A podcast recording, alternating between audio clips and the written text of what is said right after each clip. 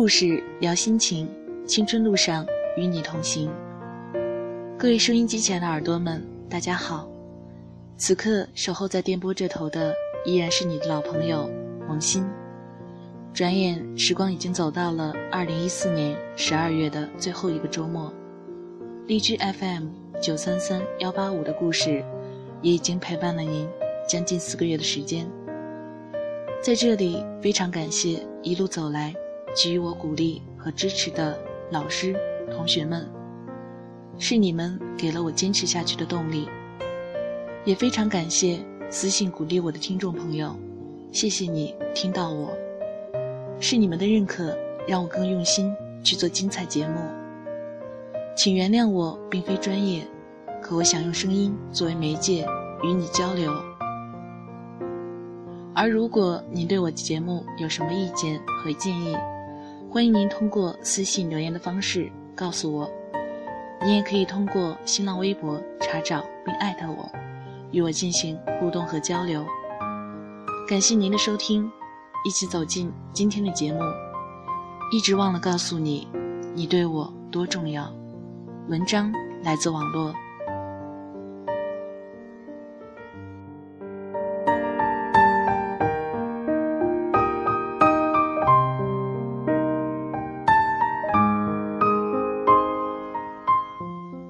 前几天的时候，我通过微信加了几个高中时候关系不错的朋友，在近三四年的时光里，大家没有联系，谁都不知道怎么开口。第一句话是套路式的：“你最近还好吗？”回答也是同样模板式的：“还不错。”然后默然无语，只好随口说一些：“你是考研还是工作？你出国去哪个国家？”之类的话题，然后客气万分的许一个遥遥无期的愿望：有空一起出来玩儿。好啊，好啊。许久不见，连说话都有了万分的顾忌，只能挑无关痛痒的问候语，也并不知道该怎么继续。除了名字还算熟悉，那长长的一段缺失感，却无法弥补。在不久之前的一个夜里，我们几个基友在一起在操场上聊天，说到毕业之后的各自去处。有个出国党说：“其实我并不害怕未知的挑战，我怕的只是有一天等我回来，我们无法再像现在这样交心的坐在一起聊天。”男神基友笑了笑说：“傻逼，不会的。其实我的好朋友。”有了新的好朋友，比起我的爱人有了新的喜欢的人更难受。而最落寞的事情，不是你的朋友穿着新衣服，在你不认识的风景和你不认识的人拍照，而是他还是穿着那件你熟悉的衣服，和你认识的其他人在一起高兴的吃饭聊天，而你却不知道这件事情的发生。昨晚打游戏的时候，一胖给我打了个电话，我歪着脖子用肩膀夹着手机，陪他聊了四十五分钟。放下电话的那一刻，顿感生活暂时不能自理，满脑海都是歪脖子卖萌图。打电话的时候，一胖颇为期期爱爱地问我：“哎，你说我是你的男闺蜜吗？”我愣了愣。脑海里第一反应是陈可辛，男闺蜜这词太腻歪了。于是我弱弱的问一胖：“你说你是男闺蜜，不就是说你不行？”一胖想了想，对哦，有道理，那就不当男闺蜜了，当垃圾桶吧。我简直对一胖这种神一样的学霸思维无语凝噎，但是不便打击他的积极性。于是对他说：“一切名称都是形式，要看重的是实质。”电话打到快结束的时候，一胖由衷的感慨了一句：“爽，今天说的真爽。”在这次电话之前，我其实有很长的一段时间没有和一胖同学联络。他在忙着保研，我在忙着实习。上一次见面还是暑假的时候，一起吃了一顿饭。一胖不怎么上人人，也不太在 QQ 上联系我，微信也基本不用。他保研成功后说是要减肥，等瘦下来以后请我吃饭。不过我估摸着这顿饭可能还要等个好几年。说起来，我和一胖认识的时间真的有很久了。久到认识的年头，在我们不长的年岁里，已经占到了二分之一。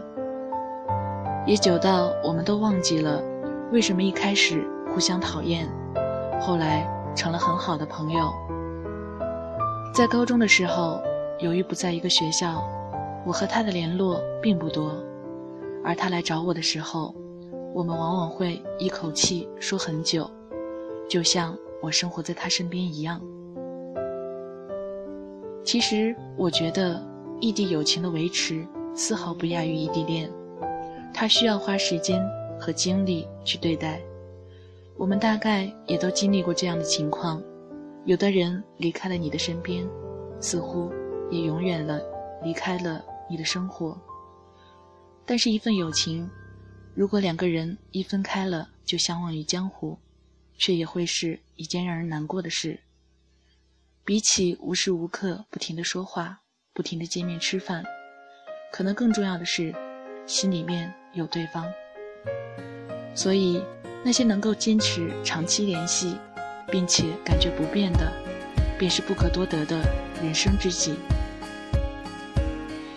一直知道自己是个怀旧的人，可是因着时间、距离的关系。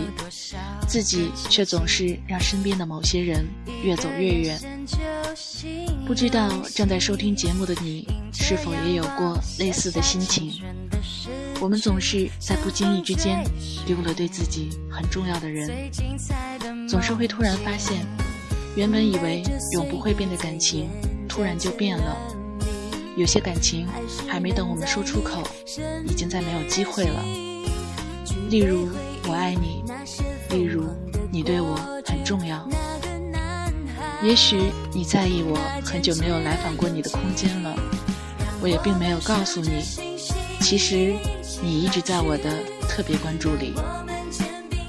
所以，如果有一天我们很久没有见面了，也很久没有聊天了，当我们再次见面，我们是会就此陌生，还是会高兴地坐下，面对面的说话，就好像……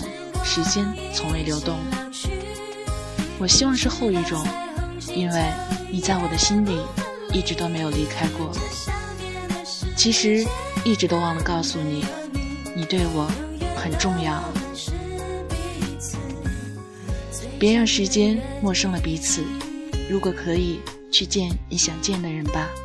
趁阳光正好，趁微风不燥，趁繁花还未开至荼蘼。趁现在还年轻，还可以走很长很长的路，还能诉说很深很深的思念。趁世界还不那么拥挤，趁飞机还没有起飞，趁现在自己的双手还能拥抱彼此，趁我们还有呼吸。难得遇见，不要用来忘记彼此。让天空更透明。生命